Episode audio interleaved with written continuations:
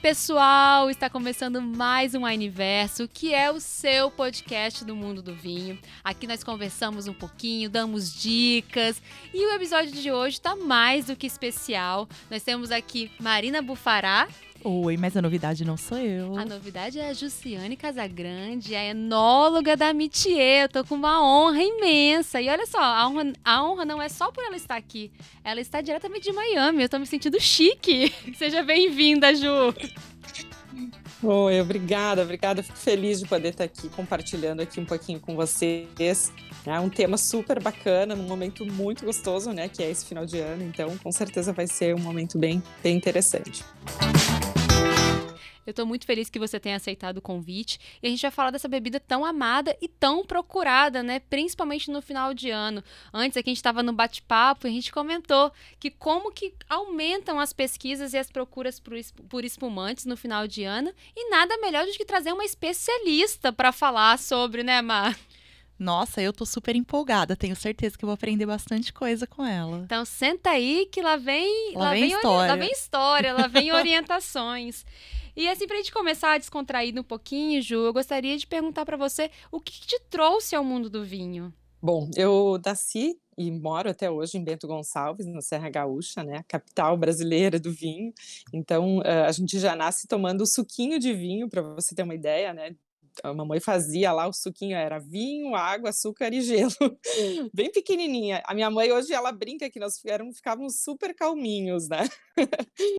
Então a gente já acostuma nisso. Uh, também, né, a tradição da família, né, em cultivar a uva, né, a vinificação dos vinhos, eram vinhos, né, na minha, nos meus avós, meus tios, né, eram produções para uso, né, do vinho para consumo pessoal, familiar. Então, uh, e sempre isso esteve, né, junto comigo. E aí quando uh, eu estava lá naquela fase de decisão, né, de, de, de, do que eu iria fazer em termos de faculdade, né, de seguir a minha carreira, uh, surgiu o primeiro vestibular de enologia do Brasil. Então, era lá, era 95, passou muito tempo já. Mas, de certa forma, então, em 95 eu decidi ir, ir a fazer esse vestibular, passei, graças a Deus, deu tudo certo. E iniciei aí, então, uma fase mais profissional, né, na carreira, onde a gente pode né, ter aí uma experiência bem interessante. Fiz a faculdade, né, era, era, era vinculada à URGS, no Rio Grande do Sul mesmo, em Bento Gonçalves. Hoje é um instituto, né, que tem aqui no Brasil, uh, em Bento Gonçalves, mas hoje já abriram outros cursos, outras, outros locais também que, né, tem essa faculdade de enologia, né, viticultura e enologia, então a gente trata tanto, né, da uva quanto do, do vinho. Depois eu fiz especializações, né, fui para a França, né, fiquei na Borgonha, em Bordeaux, Uh, foi uma fase muito interessante também, porque eu era super jovem e, e, tive essa oportunidade de provar os melhores vinhos dos melhores chateaus, isso me deu também uma experiência, uma bagagem muito bacana, e viajei por todas as, as regiões produtoras aí da França. Depois fiz também um estágio na Itália, e aí a gente começa né, a entrar um pouquinho mais profissionalmente no negócio do vinho e, e também aí fui fazer faculdade de comércio internacional. A gente é, né, tenho feito cursos dos mais diversos. A gente não para de estudar, né? Eu acho que se a gente quer se aprofundar no mundo do vinho, a gente tem que continuar, né? Seguir, ter uma litragem muito boa, provar muito vinho, tá no dia a dia, né? Então eu fiz, eu fiz uh, cursos de W7, fiz uh, sommelier, né? Sommelier internacional. Eu faço parte da diretoria da Associação Brasileira de Sommelier do Rio Grande do Sul, me envolvo bastante também com esse tema da educação do vinho, então é uma, é uma constante, né? A gente está super imerso nesse negócio do vinho e não acaba nunca, né? É, e é um universo que é sempre algo novo para se aprender. Não tem como falar, ah, eu já cheguei aqui no meu nível de conhecimento. O mundo do vinho ele muda, né? Porque é, tudo muda. A, a, a, o contexto mundial muda, a característica do consumidor muda, a característica, inclusive, das próprias uvas, no sentido que a gente está numa questão de mudança climática e tudo mais. Então não tem o que. não pode parar. Se você parar, você fica para trás. Novas novas experiências, né, de, de, variedades, de regiões, de métodos de vinificação. Então é, é, uma, é um contínuo, né? Eu para você uma ideia, quando comecei a faculdade, eu tomava meu pai desde os 15 anos me permitia tomar, ele toma todos os dias ele toma vinho e ele me permitia tomar um pouquinho, assim, uns golinhos, né? E ele tomava vinho branco naquela época. Tô falando há quase 30 anos atrás. e, e era eu, eu, tomava, quando eu entrei na faculdade, eu tomava vinho branco. Depois entrou a, onda, né, dos vinhos tintos, potentes, barricados e tal. E hoje eu voltei um pouco atrás, né? Eu venho para vinhos mais uh, uh, elegantes, com não, não, tanto barrica, não tanta madeira. Adoro vinhos brancos e, obviamente, né, um espumante para mim. Eu, eu, faço uma campanha, Tami, que é vamos tomar espumante no café da manhã, né? Porque você imagina, né? Você começa já o dia tomando uma tacinha de espumante, né? Bem, bem light, né? O dia vai ser sempre muito melhor. Então eu faço uma campanha. Isso é uma conscientização para a gente ajudar a aumentar o consumo per capita. Essa é a desculpa, né? Mas é, é, bem bacana. Eu, eu, tenho certeza que Marina tem uma frase excepcional para entrar aqui agora. é garantia de dia bom, né? Não tem como dar errado, gente. Começou tomando um taça de espumante, o dia vai ser maravilhoso. Marina tem uma frase, Ju, que é a frase dela. Manda, Marina. na vitória nós precisamos, não é minha, é de Napoleão. na vitória nós merecemos e na derrota nós precisamos. Então. Perfeito. Ai, Essa frase pra é abrir os trabalhos, Marina. pra abrir os trabalhos, é verdade. Eu Com... esqueci dos, dos trabalhos. Começar logo pela manhã. E aí, já que você fez o gancho direto no espumante, é, é, muito comum, quando a gente está passando um treinamento, conversando com os clientes, as pessoas não entenderem espumante como vinho. Né? Eles falam assim: ah, eu tomo bastante vinho e espumante. A pessoa já, já faz essa, essa diferenciação, né? Com, sem entender que espumante é um vinho. Então a gente a, conversa um pouquinho sobre o que, que é esse vinho espumante. Como ele é feito, de onde ele vem. O termo é realmente pouco utilizado, né? Vinho espumante, porque sempre, sempre se separa, né? Vinho e espumante. espumante, por muito tempo, nem foi chamado de espumante, por muito tempo foi chamado de champanhe, né? Aqui no Brasil mundo inteiro, de certa forma. E, e, nos últimos praticamente 20 anos aí a gente vem, a partir de acordos né, com a própria região de Champagne, né, tendo essa nomenclatura né, espumante mais, mais falada. Uh, por outro lado, então, a gente vai partir em termos de em termos técnicos, né? Uh, a, a, vinificação de um espumante, ela parte justamente de uma seleção de uvas já no vinhedo, né? Pensando em ela, ela ser né, um espumante. Por que, por que precisa disso? Porque quando nós vamos vinificar um espumante, a gente precisa de um pouco mais de acidez do que num vinho tranquilo, que a gente chama, né, que é aquele que não vai ter essa, essa segunda fermentação. E para isso, então, a gente já vai colher a uva um pouquinho, ela não tem uma maturação super completa. Né? As variedades também vão ser selecionadas para o objetivo final. Então, hoje, uh, se a gente falar de um, um champanhe, nós vamos estar falando em três uvas: Chardonnay, Pinot Noir e Pinot Meunier.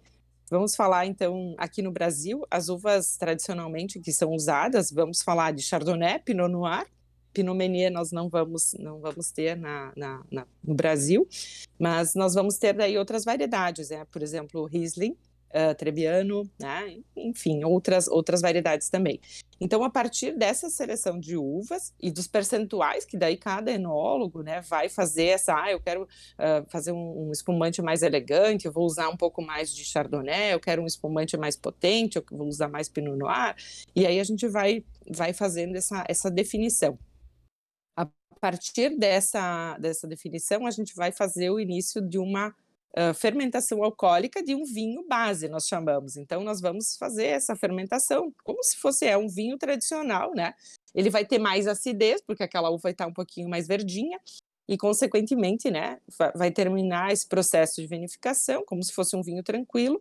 E a partir daí a gente vai começar o segundo momento dessa vinificação. E aí vem os métodos, né? Como nós poderíamos né, fazer essa, essa elaboração. Então, os principais, eu vou falar de dois métodos, temos outros uh, métodos, mas eu vou falar de dois principais, que são o método Charmat e o método champenoise, ou método tradicional. Tá? Não sei se também posso ir, posso ir, ir, abrindo essa, essa pauta sobre métodos, ok? Pode, tranquilamente. Ah, inclusive, depois a gente até. É, a minha pergunta ela tá bem em cima da segunda fermentação e vai ser muito importante você falar desses métodos antes. Fica à tá, vontade. Tá, então eu vou embasar isso. Então, o método, o método, então, a partir de que eu tenho uma, um vinho, né, pronto, né, ele está, está pronto para né, partir para um segundo momento dele, uh, eu vou ter um, dois caminhos. Um, método Charmat, né, onde nós temos um tanque, né, ele é fechado, tá, ele, é, ele não tem nenhuma abertura, né, então, consequentemente, eu vou colocar nele o vinho, vamos induzir ele com leveduras ativadas já, para iniciar uma segunda fermentação. Como eu estou com um ambiente totalmente fechado, nós vamos ter aí a criação do gás carbônico né, das, do, do, das borbulhas, do perlage. Né? Então é aí a, a, a, né, o momento de, de, começar a fazer essa tomada de espuma. Né? Uh, nesse momento, então, o que, que eu preciso ter bastante cuidado? Que essa refermentação seja com uma temperatura controlada, para que a gente tenha a garantia de ter borbulhas bem finas e persistentes. Se eu fizer uma refermentação muito rápida, com uma temperatura muito alta, eu vou ter borbulhas muito grossas, como se fosse uma borbulha de refrigerante. E a gente não quer um bom espumante, ele deve ter borbulhas bem finas e persistentes para que quando o espumante chegar em boca, né, o principal, a gente pensa assim, ah, o perlage, as borbulhas, a gente vai é pelo visual, mas não é pelo visual. O visual é bonito de ver, né, as borbulhas subindo e tal, mas o mais interessante é que quando você colocar esse espumante em boca, você vai ter o que? A cremosidade, ele vai chegar no seu paladar de forma agradável, não, não uh, agressiva, né, com borbulhas uh, demasiadamente uh, agressivas. Então, aí vem então, uma segunda fermentação em tanque fechado, com temperatura controlada, até o momento que eu tenho aí vamos ter aí em torno de uh, uh, seis atmosferas de pressão, então é muita pressão dentro do tanque, por isso que é um tanque fechado, e essas borbulhas vão estar aí dentro. E a partir daí a gente segue aí para o processo depois de estabilização e, e engarrafamento. São equipamentos especiais para se fazer um engarrafamento de produtos que têm gás, né? A gente não pode perder esse, esse, esse gás carbônico. Então, de certa forma, então é um processo natural, né? A gente vê, por exemplo, filtrado doce, né, que é um outro produto que é bastante consumido no Brasil. Normalmente ele é, ele é injetado gás carbônico, não é gás carbônico natural da, da, da refermentação. Aqui a gente tem um processo super natural. O outro método, então, método Charmat, a gente vai fazer ele em tanque. O outro método que a gente vai ter, uh, que é o método tradicional, ou o método champenoise, ele vem aí da história né, do champanhe, né, ele está totalmente vinculado a champanhe, a Dom Perignon, a toda a sua história de desenvolvimento de, de décadas, né? E, e, de certa forma, então, a gente vai, ao invés de colocar esse vinho em tanque, nós vamos colocar ele em, de garrafa em garrafa. Né? Também da mesma maneira, né, com leveduras né, já ativadas para induzir uma segunda fermentação, só que essa segunda fermentação vai ser em garrafa. A gente vai usar uma tampinha, como se fosse uma tampa de cerveja, a corona que nós falamos, e, e aí ele vai ficar fazendo esse processo de refermentação, é como se ele fosse em tanque, só que no ambiente bem menor. Né? Terminado esse processo, que é em torno de 20 dias, né, um mês, também com temperatura controlada, bastante cuidado, a gente vai então, depois permanecer com esse espumante, a gente chama de autólise de leveduras, né? É o momento do, do produto aí ficar em contato com as leveduras, com as cascas de levedura, elas já estão mortas, elas já terminaram de refermentar, mas elas vão passar para o espumante bastante uh, intensidade, untuosidade, né? É, é, ela ajuda também na cremosidade, né? Então, algum, alguns, né? Nós produzimos, vamos produzir, pode ser uma maturação de seis meses até dez anos, né? Isso vai depender aí da, da, da proposta de cada enólogo, de cada vinícola, né? Então, e, e isso, isso normalmente ela vai né, ser considerada dentro do, da comunicação, vocês vão normalmente perceber isso na comunicação, principalmente quando o produto tem mais tempo de maturação, né? Quando é muito curtinho, normalmente o pessoal não fala. Na, no champanhe, é, precisa ter pelo menos três anos né, de, de maturação. Então, a gente já vai falar de, de tempos maiores aí, né? Então, um pouquinho desses dois processos, acho que é isso, né, Tamir? Acho que ficou, fica, né? Um vai para o tanque, outro vai para a garrafa. E ao final, no processo, no caso do método tradicional, a gente tem as cascas de levedura dentro. Então, a gente vai fazer a gente vai, é, foi até a Clicou que desenvolveu esse método, né? Que ela é, se coloca num, num, suporte, né? Que a gente chama de pupitre. a gente vai direcionando para o bico da garrafa, vai fazendo giros diários por um mês, mais ou menos que a gente direciona todas as, todas as leveduras mortas, os resíduos que tem nessa garrafa, para o bico da garrafa. Ela é congelada, esse bico da garrafa é congelado e é retirada essa tampa corona. E nesse momento a gente tem o um momento da dosagem, né? Se a gente vai deixar, é o licor de expedição que a gente chama. Que nós vamos eh, decidir se esse espumante vai ser um espumante nature, ou um espumante brute, ou é, demi-sec, né? O doce, enfim. Isso são as gramas de açúcar residual que vão ser adicionadas, né, juntamente com uh, um pouco de vinho, do próprio vinho, porque quando a gente abre, principalmente na garrafa, ela tem uma saída, uma perda de líquido, né? Então a gente vai fazer a dosagem justamente da quantidade, mas também, de, né, para deixar a quantidade certinha de 750 ml, mas também para que a gente tenha aí o, o açúcar residual, né? Para vocês terem uma ideia, para ter um brute, a gente precisa uh, de 6 a 15 gramas de açúcar residual. Né? Para ter um, um Nature, até 3 gramas de açúcar residual. Então, a gente vai dosando isso para que tenha aí o, o, perfil do produto que a gente quer finalizar. E também no método Charmat também tem essa finalização que eu, que eu citei agora sobre a dosagem. Isso é muito bacana, né? Porque o processo de produção de espumante ele é, ele é delicado e ele é atencioso. Não que nos, em todos os vinhos não seja, mas o espumante ele exige um conhecimento né, de acidez, de tempo, temperatura muito aprofundado.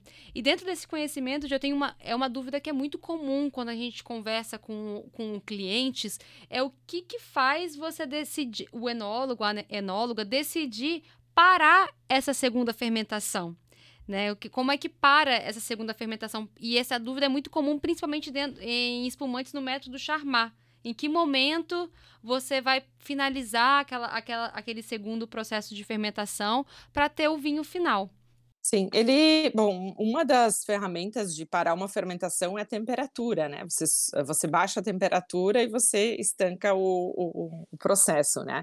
Então, as leveduras, normalmente, elas já estão num final aí de, de, de, de, vida, né? Ela tem, ela tem uma quantidade, ela vai comendo o açúcar, né? Ela vai vivendo até que tem açúcar, depois ela, ela morre.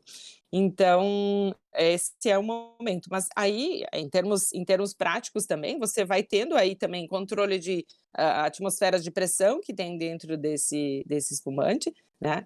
E, e, de certa forma, vai monitorando tudo isso, né? Não é um indicador só, né? São vários. Mas aí você já tem, principalmente as atmosferas de pressão, porque aí você já vai ter uma medida da, né? Se você tiver um espumante que não, não teve muito tempo de, de fermentação, ele vai ficar com menos uh, pressão e aí vai ficar né, desagradável, vai ficar um frisante, né? Então, para você terem uma ideia, um espumante, quando ele pronto, ele chega para o consumo, ele tem quatro atmosferas de pressão um frisante tem em torno de dois, duas atmosferas de pressão. Então, mais ou menos é essa, essa sensação né, da borbulha também que a gente vai ter em boca. Né? Mas a, o, o, momento de decisão e a forma de, a forma de é, é, é a temperatura. A gente administra com temperatura, baixando ela um, uma bebida tão amada, tão querida e tão procurada, né? Não só no final de ano, mas também muito relacionado à festividade. O espumante, a gente tenta to toda vez, né, Má, desmistificar que espumante não é só para momentos festivos. Eu adoro acompanhar, o, eu adoro ter espumante no meu brunch. É uma coisa que faz tem muito a ver comigo no final de semana. É, espumante para mim durante aquele momento café da manhã e almoço, o espumante está muito presente. É, é, cultural. Na minha casa, o espumante está presente ne nesses nesses nesses momentos. E como que eh, para a produção do espumante tem tantas etapas, o que torna essa bebida para mim, agora eu falo de, uma, de um cunho pessoal, torna essa bebida ainda mais especial, ainda ainda mais confortante. Espumante para mim, Ju, ele me traz conforto, né? E a gente sabe, Com a gente saber de, de todo esse processo que envolve sua produção, torna ele ainda mais especial. Marina tá aqui aguando, já pensando em qual espumante eu vou pedir pro meu almoço. Não, e vocês não estão vendo, mas a Marina tá com um sorriso enorme aqui, porque eu tô tão, tão feliz assim de ouvir isso, de aprender tanta coisa que a Ju acabou de falar, foi uma aula é, mesmo. É, tanta foi uma, coisa, conhecimento, tanta informação né? que eu não tinha idea. Porque a gente acha que quem é sommelier também entende tudo de vinho. Mas não. Processo, a gente é entende é muito mais do vinho depois que ele já está pronto, depois que ele foi engarrafado. Todas essas etapas são por conta do enólogo. Então, é um processo que a gente não tem tanto acesso e é muito interessante conhecer. Eu, eu vou até fazer um complemento em cima do que a, a a Má falou, chegam para mim e falam, ah, você é enóloga. Eu falo, não, eu sou sommelier. enólogo é uma formação profi também profissional, mas num âmbito técnico de graduação de dois a quatro anos, sem contar as especializações. Então, para você chegar, é igual você chegar para uma pessoa e falar que ela é doutor sem ter feito PhD, pelo amor de Deus, sem ter feito doutorado, né? Eu não, eu sou sommelier, eu faço produção de conteúdo de vinho, eu tô ali na litragem, tô ali no treinamento, tô ali no compartilhamento dessas, dessas percepções, mas existe uma profissão de uma bagagem gigantesca. Um universo que a gente não conhece, Que né? é técnico. Então, assim, a Ju falar, eu me imaginei igual uma criança que senta no, que senta no chão enquanto o avô conta uma história, às vezes pega até um caderninho para anotar. Porque é muita coisa, é muita. É, gente, é muita informação que não foi falado nem 10% aqui, né, Ju? É muita Ela coisa. Ela simplificou pra gente. É, é. é, eu não quis entrar muito nos, nos, detalhes dos detalhes, mas enfim, vamos ter, podemos ter outros podcasts, falar mais Com e tal. certeza. Mas essa, essa bebida realmente é muito, é muito complexo, né, a produção, né, e, e, e logicamente não é simplesmente misturar dois, três ingredientes e está pronto, né, vão ter variações de safras e tudo isso. E, e, é muito interessante em termos de. Eu, a gente brincou aí, né, do café da manhã, não precisa tomar espumante todos os dias no café da manhã, né? Você tem que adaptar a sua realidade. Mas no final de semana, sempre gostoso e tal. E o espumante, de certa forma, tem tido um aumento de consumo muito representativo aqui no Brasil, né? Nós vamos ter aí mais de, de, de 70% nos últimos cinco anos, quase dobrando aí, né, o volume nos últimos cinco anos.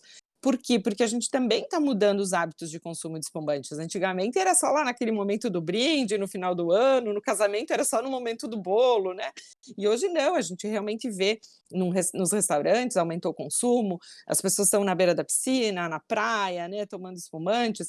Isso, isso faz com que realmente tenha aí uma, uma mudança. E outra, uh, outro ponto que é bem interessante, né, que no Brasil a gente tem uma qualidade muito representativa, de certa forma, o, o, espumante brasileiro é muito representativo. A gente tem aí mais de 80% do consumo de espumantes no Brasil é procedente do Brasil e 20% é importado, menos de 20%. Isso por quê? Porque a gente tem um terroir muito adequado para elaboração de espumantes, é, principalmente né, no sul do Brasil, onde nós vamos ter um bom equilíbrio de acidez, frescor, né, muito agradável, né? E, e, junto com isso, como à medida que a gente pode crescer a produção, também os custos vão diminuindo e a gente tem uma, uma competitividade muito interessante, né, com relação a, a preço mesmo, né? Então é o convidativo. Antigamente a gente para tomar um espumante você tinha que né, pagar muito caro, né? até o próprio imposto era mais alto e tal. E hoje não, é muito mais democrático e você pode tomar um espumante e ao mesmo preço que um, um vinho, né? Isso é bacana. E, bom, eu acho que esse, esse é o incentivo que a gente vai dando, né, para que a gente possa ter aí mais, mais pessoas adeptas a essa bebida maravilhosa. Convidar mais e mais pessoas. E nesse convite, galera, é, tem uma frase. Se vocês não conhecem a Mitier, né, entrem no site da Mitier, conheçam os vinhos Mitier. E tem uma, uma frase no site de vocês, Ju, que eu adoro bastante, que é celebramos a amizade. O site já começa assim, celebramos a amizade, no momento de apresentar o portfólio da Amitier. E aí eu queria que você trouxesse um pouquinho da essência desses vinhos Amitier, né? Para a galera que não conhece, conhecer vocês um pouco mais. Claro. Bem, eu, eu depois de uma carreira, né, de 95, né, 1995, fiz a minha faculdade, fiquei, né, fiquei por 20 anos numa, numa companhia, onde eu tive a oportunidade de, de viajar muito, conhecer o mundo inteiro, trabalhar em mercado brasileiro, mercado internacional, super bacana. Chegou 2018 e eu decidi, né, partir para uma, né, uma nova fase, né, empreender, né, e junto comigo a Andrea, né, minha sócia, que é sommelier, então eu enóloga, ela sommelier, nos juntamos com bastante experiência de mercado também, e a gente decidiu, né, iniciar, né, esse projeto, né, que é a Amitié. Amitié, por que que celebramos a amizade, né? Porque amitié é amizade, né, a tradução da palavra que é em francês, e, e, justamente a gente encontrou nessa, nessa marca, né, a tradução do que é, né, o momento de, de normalmente que a gente está, né, tomando um vinho, tomando um espumante, é um momento de celebrar, normalmente. Ou como a Marina falou, né? Ou na tristeza, na alegria, comemorando alguma coisa, ou não, né? A gente está aí e sempre tem uma celebração, né? Em torno dessa, dessas, né? tanto do vinho quanto do espumante. Então a gente usou né, a, a, representação de tudo isso com a nossa marca, que é a Mitier, que é uma marca que é né, super gostosa, ela passa uma mensagem boa, ela tem um sentimento gostoso.